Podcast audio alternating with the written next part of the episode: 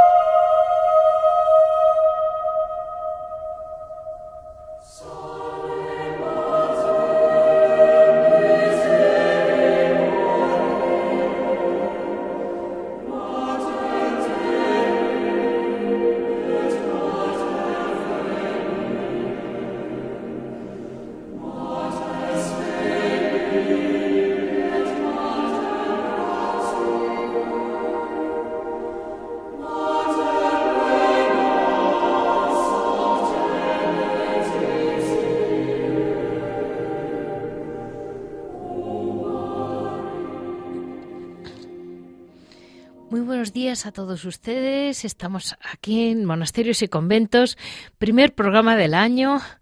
Estamos en agenda. Vamos a ver hoy qué vamos a hablar. Miren, en agenda vamos a hablar de Santa Paula que fue de las primerísimas mujeres santas de que se tiene noticia que hicieron una vida monacal. Eh, en noticias vamos a hablar del monasterio de las Carmelitas Descalzas, del Cerro de los Ángeles, porque mucha gente me pregunta por qué en el Cerro de los Ángeles, el gran monumento al Sagrado Corazón y el, y el actual eh, seminario de Getafe, ¿qué hace un monasterio de Carmelitas Descalzas? Y Javier Paredes, historiador, nos va a contar bien la historia.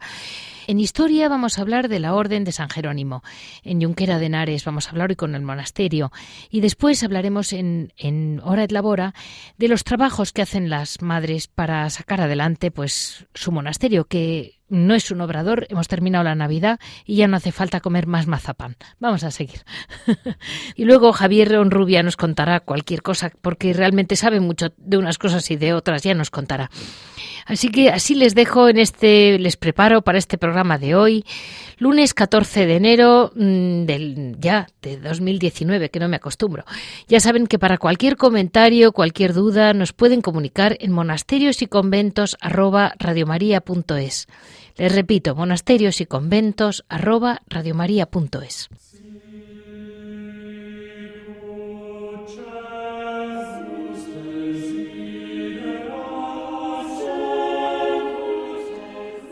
Como les comentaba, hoy vamos a hablar muy brevemente de Santa Paula.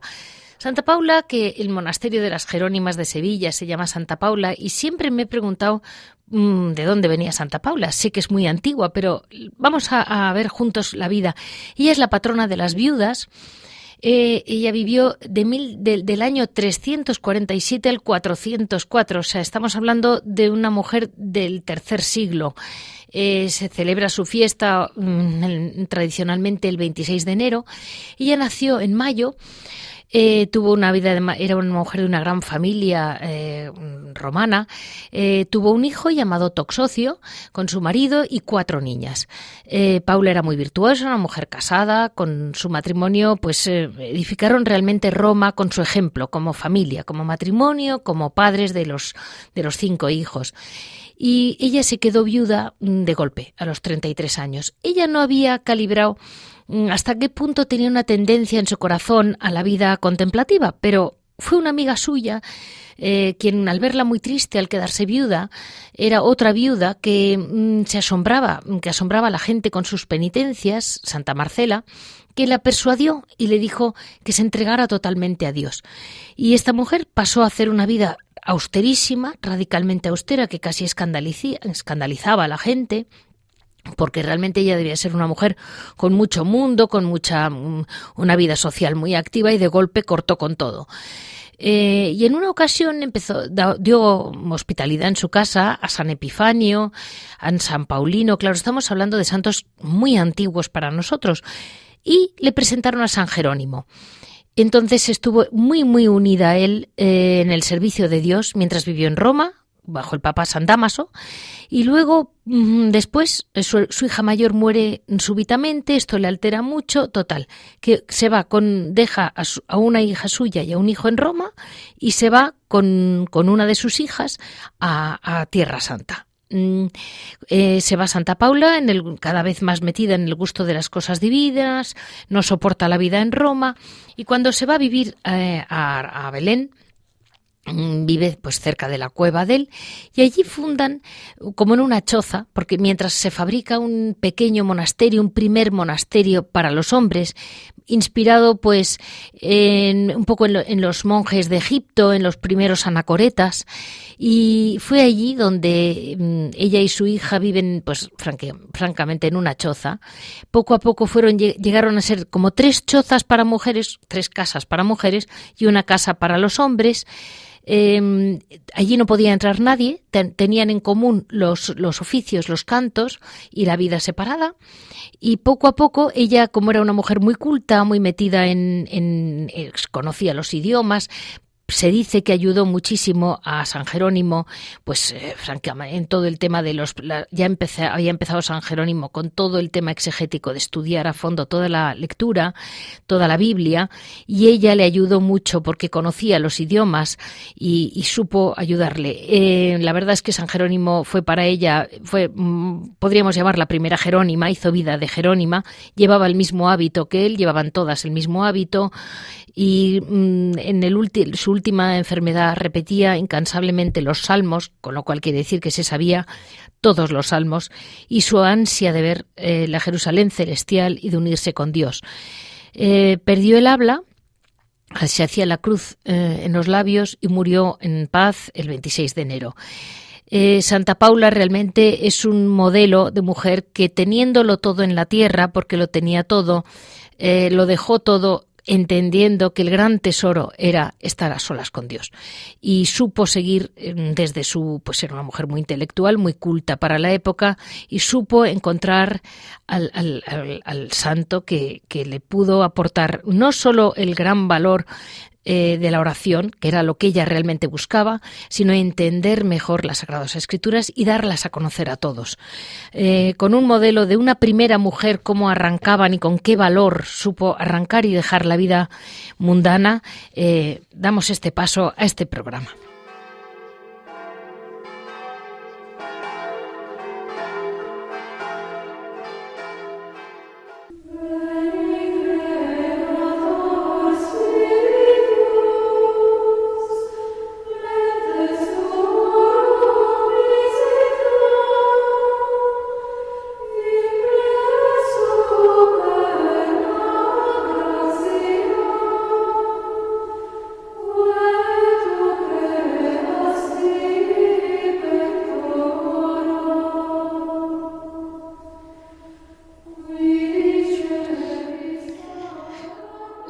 Noticia vamos a hablar eh, del monasterio de las Carmelitas Descalzas del Cerro de los Ángeles. Miren, mm, yo cuando fui a verlo el otro día, estuve unos días eh, mm, viendo el gran monumento al Sagrado Corazón de Jesús en este año del centenario. La verdad me quedé muy extasiada de lo bonito que está, lo cuidado que está. Y cuando vi el, el, monasterio de las Carmelitas, dije, realmente, las madres carmelitas, ¿por qué, ¿por qué fundarían aquí? Y bueno, pues tengo la enorme suerte de que está hoy Javier Paredes con nosotros, que conoce mucho mejor el origen del monasterio precisamente en el Cerro de los Ángeles. No olvidemos que es el centro geográfico de España. Muy buenos días, Javier. Muy buenos días, pues, Leticia. Pues muchas gracias porque la verdad nos das muchas informaciones bastante mm, difíciles de encontrar por el mundo. Yo te quería preguntar, el, monasterio del Cerro de los Ángeles, ¿por qué se, se, edifica allí un monasterio de carmelitas descalzas en aquel monte pelao que era? Porque ahora es una preciosidad, pero era un monte pelao. Monte peladísimo, peladísimo, sí señor. Eh, donde solo estaba la ermita de Nuestra Señora de los Ángeles y después en 1916 se hace el monumento al corazón de Jesús y nadie más hasta entonces, hasta que una monja del Escorial, eh, Carmelita, de, que está en el Escorial, eh, la que hoy es Santa Maravillas, y tres más mm, eh, mm, pues tienen, eh, vamos a decirlo entre comillas, esa ocurrencia. Eh, a la Madre Maravillas, cuando le preguntaron, le hicieron esta misma pregunta a sus hijas, que usted me está haciendo a mí, ¿cómo? ¿qué fue? Porque Santa Maravillas es una de las cuatro fundadoras, una, la principal fundadora. Santa Maravillas, que no quería dar mm, cuenta de los hechos extraordinarios que le ocurrían en la vida, como les ocurre a todos los santos Estoy acordando ahora de San Pío X, que en una audiencia pública una señora le dijo, eh, cometió la decisión de decirle, dicen por ahí que hace usted milagros. Eh, y bueno, dicho esto en público, San Pío dice, bueno, hay que hacer un poco de todo en la vida. bueno, pues Santa María, para salir del paso, le decía, sí, sí, el Señor me lo pedía a gritos. Jesús, eh, Cristo me lo pedía a gritos. Era todo lo que le decía a sus hijas. Pero se han descubierto unos papeles eh, eh, y además están publicados en, en un libro donde se recoge exactamente lo que pasó. ¿eh? Y, yo el, el, el, domingo en Hispanidad lo, lo, cuento en los artículos que escribo y, y, se lo adelanto a sus oyentes, es que lo dice, dice, el cerro se representó. Es decir, es decir, lo vio en colorines. Como a los chicos, Dice, el cerro se representa. Y dice, pero es que el Señor el cerro. Y después le dijo, aquí quiero que tú y esas otras almas escogidas de mi corazón me hagáis una casa que tenga mis delicias. Mi corazón necesita ser consolado. Y este Carmelo quiero que sea el bálsamo que cure las heridas que me abren los pecadores. España se salvará por la oración. Bueno. Pues, pues, la ocurrencia no fue de la Madre Maravillas. No. No, no, pero, pero ella lo hizo, porque debió de tener sus dificultades. Este, eh, muchísimas, muchísimas. Supongo. Y estas mismas inspiraciones las recibieron a la vez otras, eh, otras eh, dos religiosas más, otras dos carmelitas más, y en el año 1924 pues salieron del Escorial para fundar el Carmelo que hoy está en el cerro si bien es cierto que entonces todavía no estaba construido, eh, habilitaron una casita en Getafe como convento y ahí estuvieron hasta 1926. Y en 1926 ya pasaron arriba a las dependencias que eso cerró. Si bien es cierto que en 1926 no eh, mm, no, no estaban terminadas de toda la dependencia. Iban a atender al corazón de Jesús, o sea, las carmelitas que, que están ahí porque, porque eh, Jesús dice que quiere ser consolado ahí por ellas. Eh. pues es, esa es la, la bueno, bueno, bueno. Y se ofrecieron, si no me equivoco, que claro, en eso, digamos, respaldan todo lo que fueron el gran, las, los grandes mártires, que a mí me impresionan mucho, la verdad, de esa guerra civil. Pues eh, claro, cuando, eh, cuando las cosas empiezan a ir mal para, para la Iglesia, es decir, eh, cuando se proclama la República, porque al poco mm, al poco de proclamarse la República se empiezan a quemar conventos en Madrid. Sí, claro. O sea, la persecución religiosa eh, está en el ADN de los socialistas y de los comunistas que odian. vale.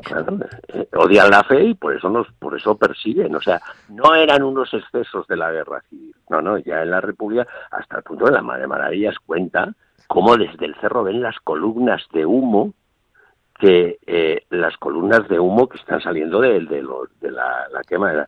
Y entonces ellos, eh, ellas, perdón, escriben al Papa para que les dé permiso para romper la clausura con el fin de defender la imagen del corazón de Jesús. ¿Para defenderla como ¿Con las armas? No, como mártires, porque una de las cosas que hacían, uno de sus ensayos para defender el corazón de Jesús, aparte de fortalecer sus almas con la oración y con la mortificación, uno de los ensayos que hacían en la recreación se ponían las capas blancas, se ponían todas de pie, eh, extendían los brazos para cogerse unas a otras, a ver si con las que eran eh, daba para rodear la imagen del corazón de Jesús. Es decir, ellas querían hacer de escudos humanos del corazón de Jesús. De hecho, eh, eh, eh, vigilaban día y noche la, la, la, imagen, ¿no? Hasta que las echaron y como sabemos todos, el Sagrado Corazón de Jesús fue fusilado. Los valientes milicianos fusilaron una imagen del Sagrado Corazón. Bueno, bueno, vamos, vamos. y después lo volaron, pero ya no estaban ellas allí. ¿eh? las habían echado del convento. Si no, hubieran muerto mártires. Yo no dudo de que entre los fusiles de los milicianos y la imagen del corazón de Jesús se hubieran interpuesto las carmelitas. Seguro, estoy convencido, porque de hecho pidieron permiso al Papa para hacer eso. Bueno, pues mm, solo con eso, solo con saber un origen tan espiritual dentro de este siglo que parece que en otros siglos Dios sí decía dónde tenían que ir las cosas, pero yo no tenía tan claro que el Señor había hablado tan claro para este corazón de Jesús. Eh, el cerro se representó. Y tenemos que ir todos a ese, como tú dices, ese cerro en colorines, a, a, venerar este año eh, el corazón de Jesús y acompañando a las carmelitas que siguen ahí, la siguiente generación. y eh, manteniendo la oración como pidió nuestro Señor. Exactamente, exactamente. Mm. Muchísimas gracias, Javier. Muchísimas gracias a usted, doña Leticia, a lo, a lo que usted mande. gracias.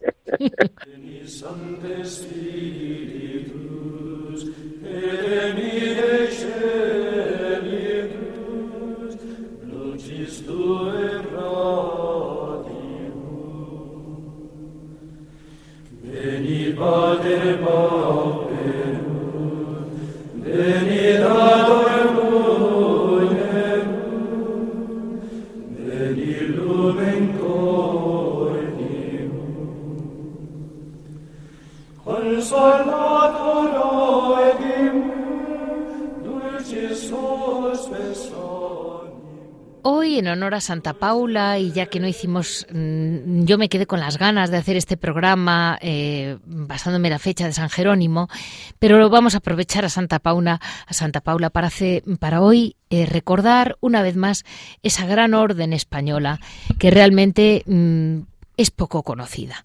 La orden de San Jerónimo es, eh, había recibido la aprobación en el siglo mm, de, Gregorio XI en 1373, con la bula Salvatoris Humani Generis.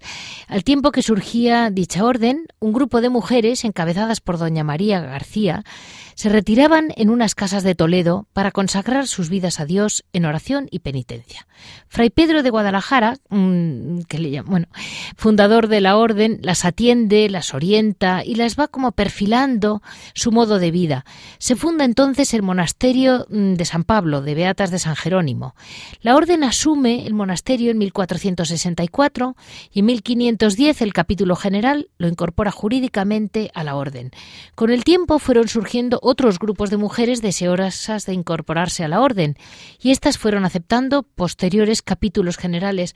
Como ven ustedes, la formación de estos monasterios de mujeres son bastante parecidos a esas primeras, primerísimas eh, fundaciones que hizo Santa Paula, que eran un poco grupos de mujeres, grupos de oración, de contemplación, de estudio, que entre ellas mismas van como hasta que llegan a crear un monasterio.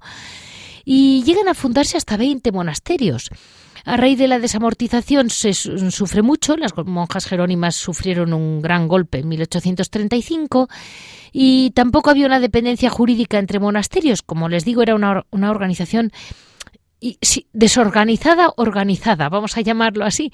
Y las jerónimas quizás mm, manteniéndose mm, muy a duras penas, hasta que, bueno, aparece luego la Madre Cristina de Arteaga y Falguera, que ustedes saben muy bien que es la Madre Sor Cristina de la Cruz, la madre Cristina, que mm, muchas, bueno, algunos de ustedes conocen mi relación con ella, pero saben que para mí, aparte de ser la persona que me llevó a conocer el mundo contemplativo, es que ella realmente dio su vida y todas sus capacidades, que no le digo que fueran como Santa Paula, pero sí era una mujer que mm, desde el punto de vista humano lo tenía todo y lo dejó todo por amor a San Jerónimo. Cuando yo le preguntaba, tía Cristina, tu gran familia, y me decía, mi gran familia es la familia de las Jerónimas, eran sus hijas, sus hermanas, era su todo y ella dirigió la Federación Jerónima de Santa Paula a raíz de Sponsa Christi mm, eh, con el Papa Pío XII. Y su especial carisma, bueno, pues su le llevó a la orden a un nuevo florecimiento de vocaciones, de fidelidad a la tradición jerónima. Las jerónimas son monjas contemplativas, que asumen en sus vidas el misterio del Salvador de Cristo y se consagran totalmente a él. Eh, aparentemente, bueno, dejan rápida, mm, no digo radicalmente el mundo, porque mm, ellas siempre, nunca han perdido el equilibrio de que exige para toda mujer un cierto contacto. Por ejemplo, hoy en día las muchas religiosas, religiosas indias que hay en los monasterios del sur de España, cada X años van a su país y vuelven, porque así mm, estuvo establecido, de modo que no, no dejan nunca de, de desear ardientemente volver a su monasterio, como me decía muy graciosa la madre Ninjama. Eh, su gran base es alabar, glorificar y dar gracias a Dios. La oración es ese trato íntimo y perseverante del alma con Dios que constituye para una monja jerónima la respiración. Eh, en la soledad, ellas además están, digamos, sus dos especialidades son, como es propio de Santa Paula y de San Jerónimo, tanto el oficio divino mm, muy bien hecho, hecho con un gran cuidado toda la parte litúrgica, como sobre todo la lección divina. Eh, las escrituras es para ellas quizás el gran alimento porque, bueno, basándose en que su tradición empieza al lado de San Jerónimo, eh, esa, lectura de la lección divina que no era tan frecuente en las monjas hace unos años. Eh, ellas lo han seguido siempre con mucho cuidado. Cuidan, como, como sabemos, el silencio y esa tradición que es eh, guardar la celda. Esa es una frase muy de ellas, guardar la celda. Esa alegre recreación comunitaria acompañada de ese guardar la celda, se lo repito. Ellas tienen la mortificación y la paciencia eh, que abre el trato mm, y la unión con Dios. Al final han sido llamadas a la vida contemplativa y la quizás la muestra mayor de caridad que tienen es esa capacidad que tienen de mm, perdonarlo todo y sabiendo más, mucho más que nosotros, no exigen nada más, más que realmente estar cerca de Dios. Eh, ellas muchas veces les he oído, yo decir, mm, no fuera, eh, ellas siempre desean parecerse a un hogar donde, donde no fuera, como dicen ellas, no fuera que viniendo a Belén María y José se encontraran sin posada. Su hogar, sus monasterios siempre serán una posada para María y José. Hoy vamos a poder hablar con Sor Natividad de Junquera de Henares, uno de los grandes monasterios eh, de las Jerónimas de España. Muy buenos días, madre. Buenos días. Mire, me. Muchas gracias me he metido mucho en ello, se me ha escapado un poco mi tema afectivo con las Jerónimas. Es normal, es normal. Lo, que, lo único que lo último de uno de los grandes monasterios, como monasterio no es muy grande. es como en una finca, un gran chalet grande pero bueno, tratamos de que sea monasterio y de que se vivan los valores del monasterio. Bueno, es que es, una batalla lo que llevan, ¿eh? Una batalla, sí. Todas, todas, todas las hermanas hoy en día, las contemplativas, mantener verdaderamente eh, lo que era un gran monasterio de estos medievales, que parece que nos, así es como los imaginamos, es una batalla. Es una batalla. Yo prefiero un sitio donde esté todo más, más chico, más pequeño, más pobre, pero que se pueda vivir. Claro. No se vive como en los monasterios. Realmente el monasterio hace también la vida. ¿eh? Sí, ¿verdad? Los claustros, el silencio y todo. Pero hoy día hay que ir más prácticamente y no mantener grandes, grandes monumentos que dan mucho que hacer. Bueno, quizás, quizás Santa Paula empezó así. Si no me empezaron todos, no, no, fueron grandes desde el principio. No. En casitas y en todo eso, o sea que... Por, lo que he leído a nuestros oyentes, eh, Santa Paula empieza casi con tres chazas alrededor de San Jerónimo. Sí sí sí. sí, Y, madre, mantienen ustedes ese cuidado de la liturgia, ¿verdad? Pues mire, nuestra característica, sobre todo su amor a la, de San Jerónimo, es sobre todo su amor a la palabra de Dios y a la Sagrada Escritura. Sí. Dice San Jerónimo, ignorar las Escrituras es ignorar a Cristo. Sí. Por ello nos dijo el Papa emérito Benedicto XVI, es importante que todo cristiano viva en contacto y en diálogo personal con la palabra de Dios que se nos entrega en la Sagrada Escritura. Eso fue una catequesis del Papa Benedicto. Sí, sí. El diálogo con la Sagrada Escritura la lección divina debe tener dos dimensiones. por una parte, tiene que darse un diálogo realmente personal, pues Dios habla con cada una y tiene un mensaje para cada persona. No tenemos que leer la Sagrada Escritura como una palabra del pasado, sino una palabra de Dios que se dirige hoy a nosotros y tratar de entender lo que nos quiere decir el Señor. Y siempre tiene un mensaje personal. Madre, ¿y cómo es posible que a veces leyendo pues un, clásico, imagínese los panes, la, multiplicación de los panes y los peces, por poner un ejemplo de, de escritura? Sí. ¿Cómo es posible que con 20 años te impresione una cosa, después de un tiempo te impresiona otra? Otras veces lo lees y no te dice nada y dices, uy, qué aburrimiento, y a mitad dices, pero ¿cómo será posible? Eh, es curioso cómo eh, la palabra eh, la, Sagrada Escritura no es como otro libro de oración. Bueno, es que la palabra, la Sagrada Escritura, es al estilo de Dios. Y Dios siempre es una incógnita para el hombre, de alguna manera. Sí. No siempre le dice lo que quiere oír, Qué curioso. sino lo que cada uno necesitamos. Y Dios sorprende. Es muy sorprendente Dios en todas las vidas. Lo que hace falta es que escuchemos y sepamos leer eso que nos ha dicho, que siempre va a algo grande para los demás. No nos lo dice solo para nosotros. Nos da alimento para nosotros y para que podamos dar. Esa es mi experiencia. Y madre, ustedes que tienen aparentemente una vida como muy igual, muy monótona, la campana suena a la misma hora, una vida como muy serena, muy tranquila, y sin embargo, mm, cuando se las va tratando y se las conoce, el alma cambia, como usted estaba diciendo, y, se sorprenden. Yo digo, ¿de qué? Yo decía, no se aburrirán, me dice a mí la gente, y no se aburren. y digo, cada día es sorprendente cómo manifiesta el Señor algunas veces con una oscuridad que no entiendes nada. yo le decía esta mañana, ya me podías haber dicho esto antes, porque estoy buscando una cosa para mi trabajo, una idea para mi trabajo que todos los años te la pido. y resulta que hoy me sorprendes con ella, con el tiempo que llevo buscando. Yo creo que en confianza se le puede decir. se le puede regañar. sí, eso creo yo. En ese tú a tú que decía Santa Teresa se puede decir de todo. y luego otra cosa, la liturgia es, es algo maravilloso. Sí. Si, si se vive a fondo, si se da uno cuenta de lo que está haciendo. Porque además, a través de los salmos, a través de todo, estás viendo las mismas necesidades de hoy. Sí. En los salmos lo expresan los salmistas, los pobres, los, desvalidos, los que no tienen, y, está rezando por ellos. Y nosotros prestamos la voz. Mire, madre, a mí me ha impresionado alguna vez cuando he estado en liturgias mm, con las Jerónimas, como hay un momento en que ya sea cantando, ya sea rezando, eh, parece parece que estás un poco en el cielo, un poco en la tierra. Exacto. Se te encoge el corazón medio de miedo.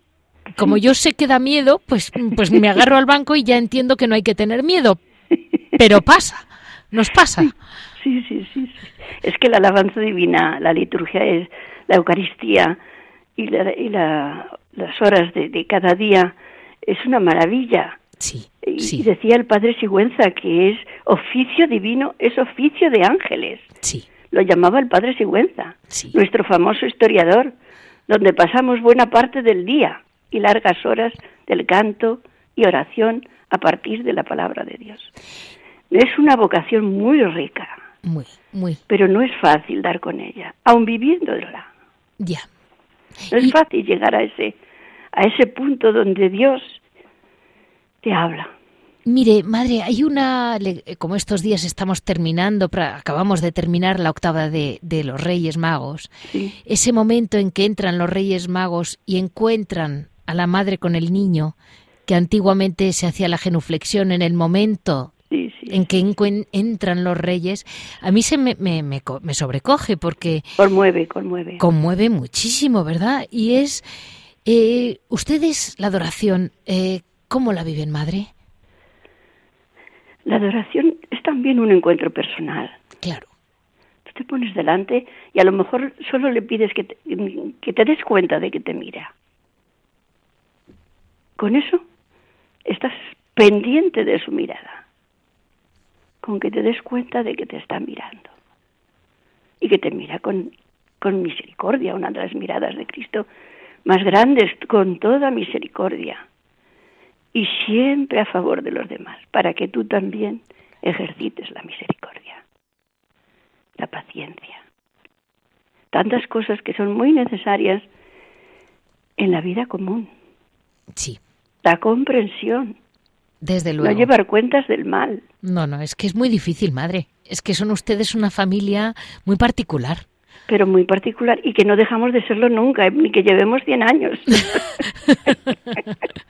Somos particulares siempre. Pues. Porque, bueno, no dejamos nunca de ser persona. No, claro. Porque no podemos, si no, no seríamos nada. Es lo más grande. Ser persona para poder ser de Dios. Pero, pero nuestras cosillas no salen. Y madre, eh, decía una hermana suya, yo creo que era, es una hermana de, del monasterio de Córdoba, Sí. eh, decía, pero ¿por qué me hablan a mí si yo no he hecho nada de verdad? Lo ha hecho todo Dios en mí. Y yo la miraba y decía, esta se ha enterado, esta hermana se ha enterado de todo. Se ha enterado. Y tampoco lo tiene fácil. No lo tenemos fácil ninguna. No, Porque Dios no es fácil. Si le costó a él tanto llegar donde llegó, pues nos cuesta a nosotros. claro, claro. Claro, y tenemos naturaleza solo humana. Aunque estamos hechos a su imagen y semejanza. Tan, tan real como eso.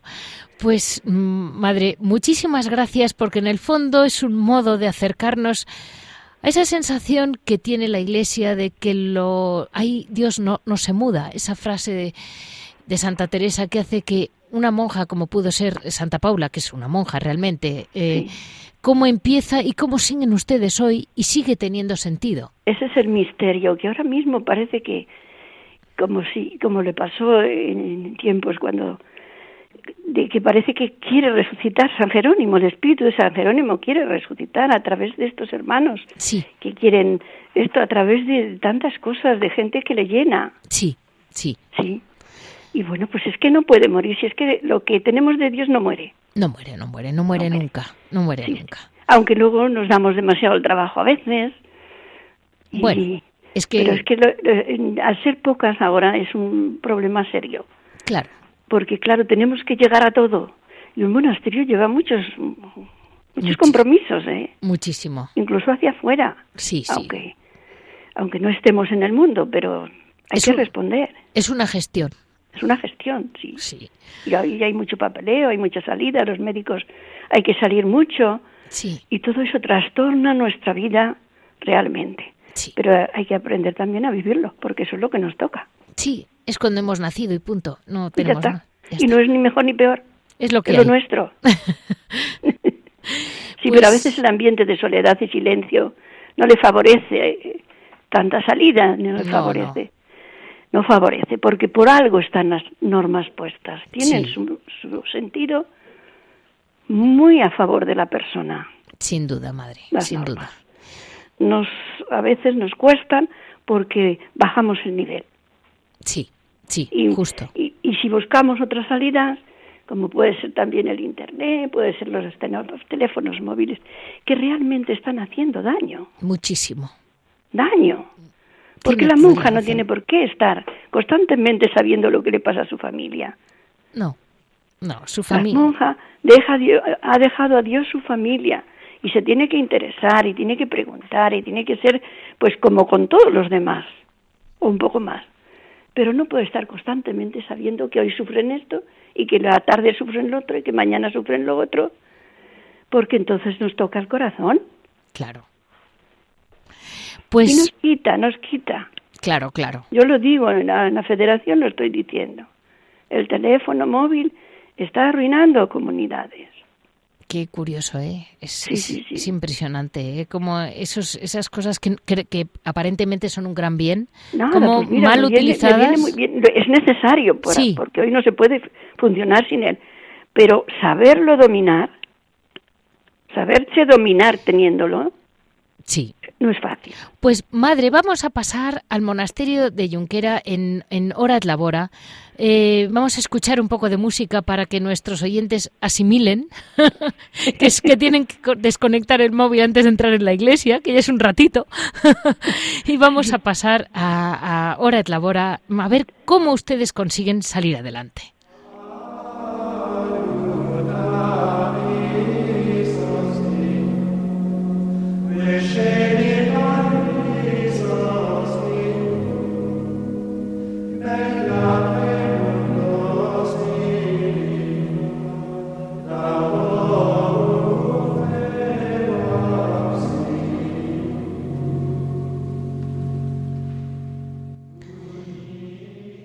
Damos paso con Sornatividad al monasterio, dentro del monasterio de Junquera de Henares, al Hora et Labora. Ese Hora et Labora que la madre dice que son papeleos, papeles médicos. Y además, para colmo, no es solo trabajar pues manualmente, que siempre es muy bueno para la salud, por eso todas las reglas lo dicen, sino que además nos obliga a, ganar el pan no para comer, que ellas poco comen, es para mantener esos, esos edificios y todos los gastos de, de una vida mm, que hoy se llamaría una vida digna. Eh, Sor Natividad, cuénteme, ¿qué hacen en Junquera de Henares? Pues en Junquera de Henares tenemos una cerería. Sí. Que al principio, cuando hicimos el traspaso, hacíamos nosotros la misma cera, pero de una manera tan rústica sí. que era muy trabajosa. Y llegó a, a, a dañar un poco la salud de alguna hermana porque porque era mucho trabajo. Entonces, hoy día nos dedicamos más a la pintura, a decorar cirios. Y decoramos cirios pascuales y decoramos también cirios de boda, de bodas de oro, de bodas de plata, de regalo, de confirmación, de bautismo y de primera comunión y bueno, de cualquier cosa que nos pidan que hagamos. Lo que pasa es que ahora llevamos una temporada de enfermas que no nos, no nos ha dejado trabajar y espero que ahora a ver si nos ponemos un poquito mejor y podemos seguir la campaña de los cirios. Estoy tratando de facilitarla lo que pueda, porque la que lo lleva a eso soy yo y yo estoy de viajes mucho. Ahora con bueno, mi tarea. Porque, porque ahora está como, como presidenta de la Federación de las Jerónimas. Estoy de viajes, entonces pues falto, falto y, y, pierdo también la mano de, de pintura que, to, que no tengo base, base de pintura, sino afición, afición y necesidad, porque Dios me ha dado siempre la gracia de saber hacer lo que necesitaba la comunidad. Entonces, eso es lo que normalmente hacemos ahora. Tenemos la tiendecilla, una sí, tienda pequeñita, sí. donde se vende todas las cosas del culto. Vale. Se vende vino, formas, se las vendemos a las carmelitas y, y después pues toda clase de tipo de cera y si no se le hace a la medida y, y con eso no digo que da para comer porque ha bajado muchísimo desde la crisis. Claro. Se vende muy poco, estamos en el pueblo y se vende poco. Vale. Y últimamente pues estamos viendo que no da para comer, que, que hay que poner. Pero también creemos que es un servicio a la diócesis, un servicio a la comunidad de, y de los fieles. Tienen ustedes que intentar que en Andalucía, en todas esas cofradías llenas de velas, las llamen. Luego pasa también que tampoco lo damos a conocer por internet, porque como somos pocas, porque ahora mismo somos más, pero mayores.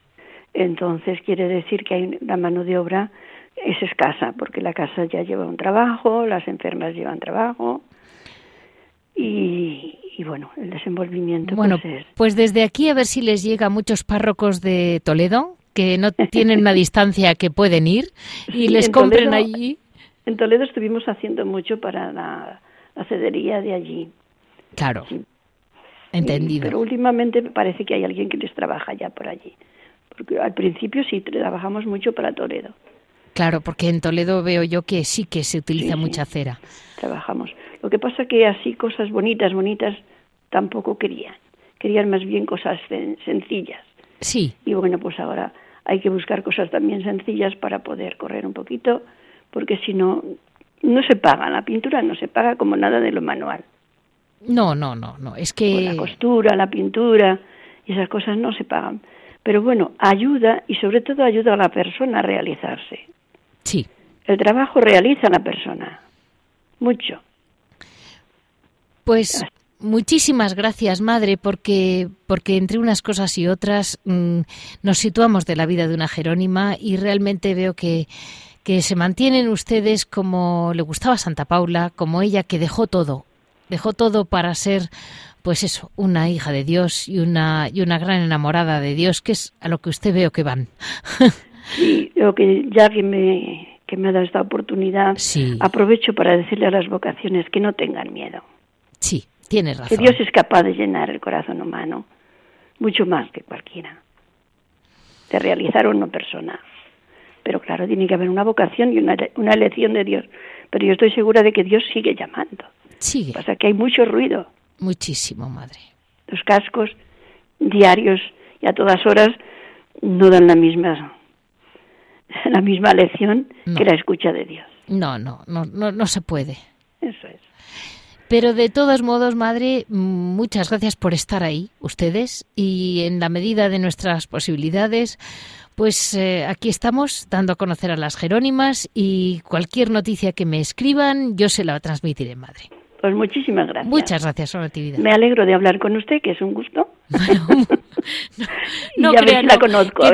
tengo delante la foto de, de, la madre Cristina y me da un poco de angustia, ¿eh? ella es la que habla, ella es la que ella, habla. Ella, Venga, muchas gracias. Muchísimas gracias. Adiós.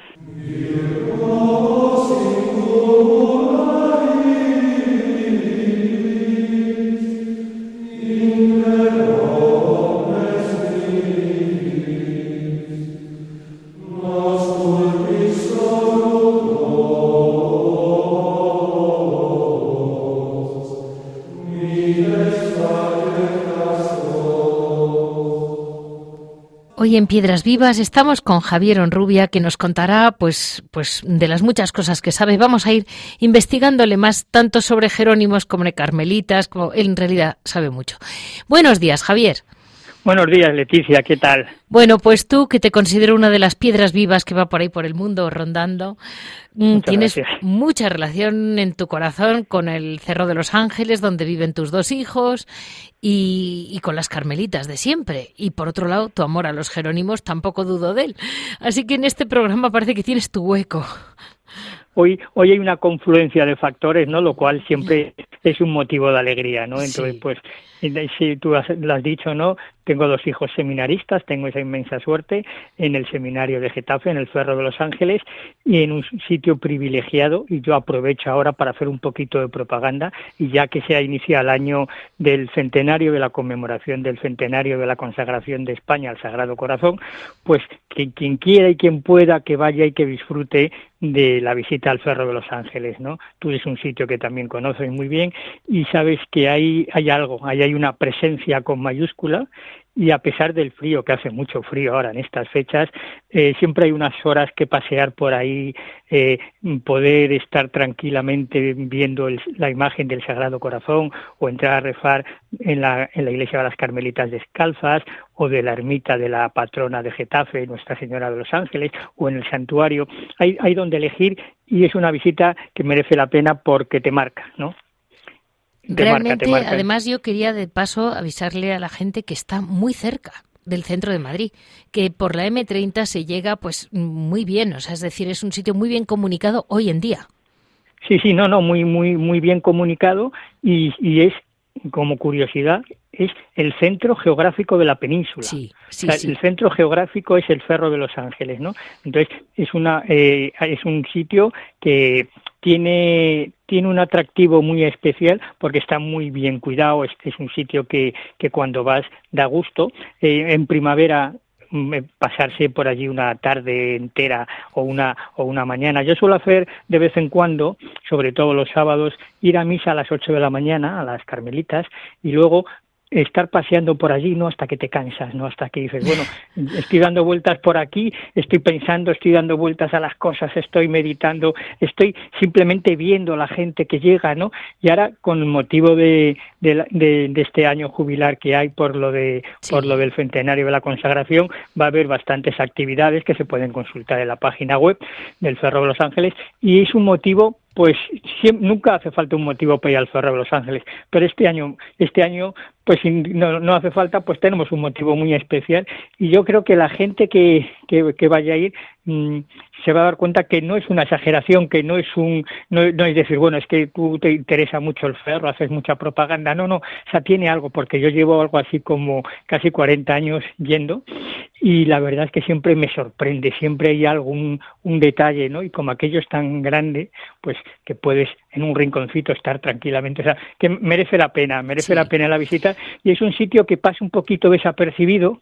Oye, Javier, y, pasando del Cerro de los Ángeles a otro tema que te obligo a saltar, eh, tú que tratas mucho con las Jerónimas, me decías que ellas celebran y que tú ibas a ir a celebrarlo con ellas el día de Santa Paula.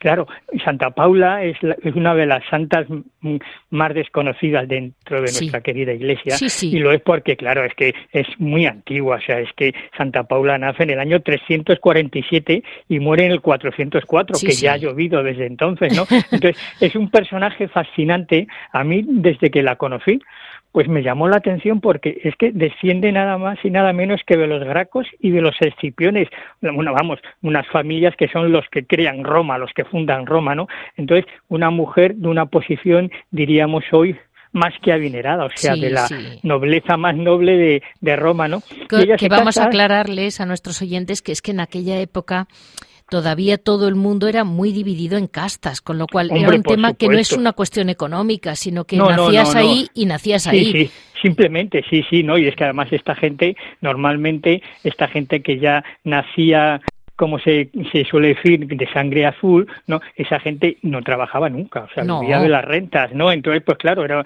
ellos habían nacido, habían tenido esa suerte de nacer en esa familia, ¿no? Entonces, ella es una mujer que se preocupa mucho, o sea, se casa, tiene, tiene cuatro hijos, y cuando muere el marido, pues sufre un impacto terrible. Hoy sería, supongo yo que diagnosticaría una depresión, ¿no? Entonces, ella lo que hace es acercarse más a Dios, entregarse más a Dios, y de repente con un grupo de jóvenes, entre las que están sus hijas, y un grupo de viudas en Roma, pues se dedican a leer la Biblia. ¿no? Lo cual nos dice que tenía un cierto conocimiento intelectual, claro, o sea, que era una mujer que, que sabía leer y escribir y una mujer que entendía lo que leía, ¿no? Entonces, en ese momento aparece San Jerónimo y al pobre San Jerónimo pues le cae encima el grupo de mujeres y de viudas que le persiguen para que les aclare pasajes de la Biblia y entonces, claro, es una cosa que dicen, bueno, se reunían en casas particulares, eran como comunidades, ¿no? Y se reunían para que Jerónimo les explicase a qué lo cosas de la Biblia, de los salmos. Eh, y Javier, entonces, hoy en día en los monasterios de Jerónimas se la venera como una Jerónima. Claro, para la, para la, dentro de la orden se la tiene en gran estima junto con San Jerónimo, por supuesto, pero dentro de los monasterios femeninos es la Gran Paula, o sea, el prototipo de monja jerónima, ¿no? Entonces, el 26, el 26 de enero, que se celebra la fiesta de Santa Paula, el día 25 se celebra lo que se llaman las primeras vísperas, ¿no?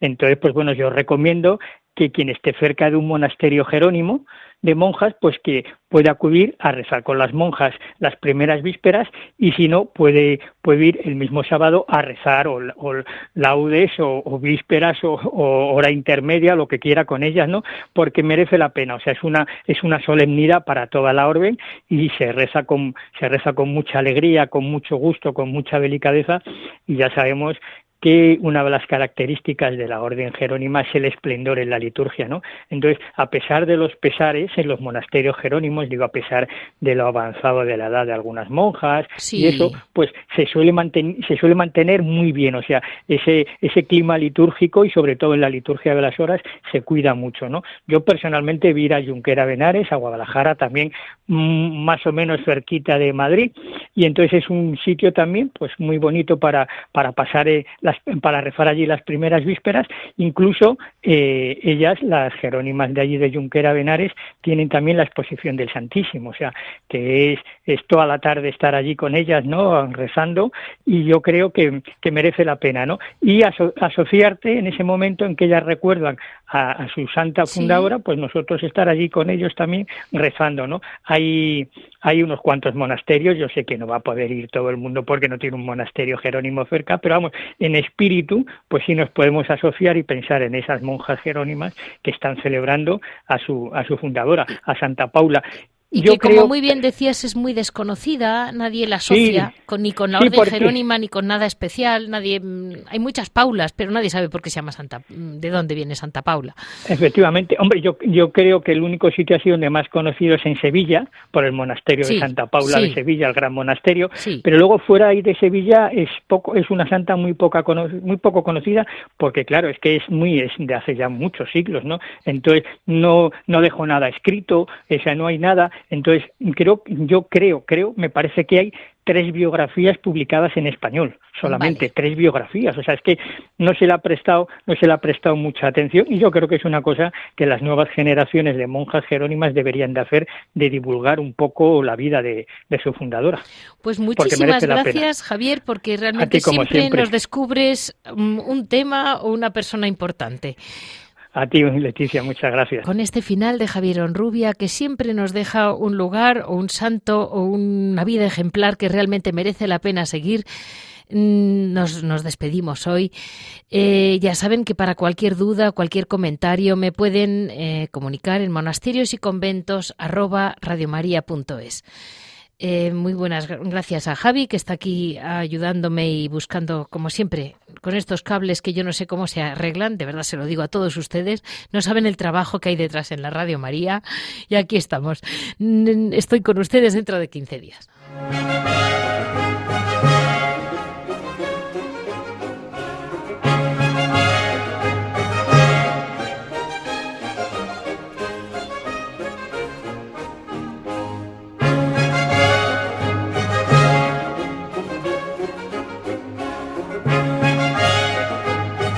Han escuchado Monasterios y Conventos, un programa dirigido por Leticia Casans.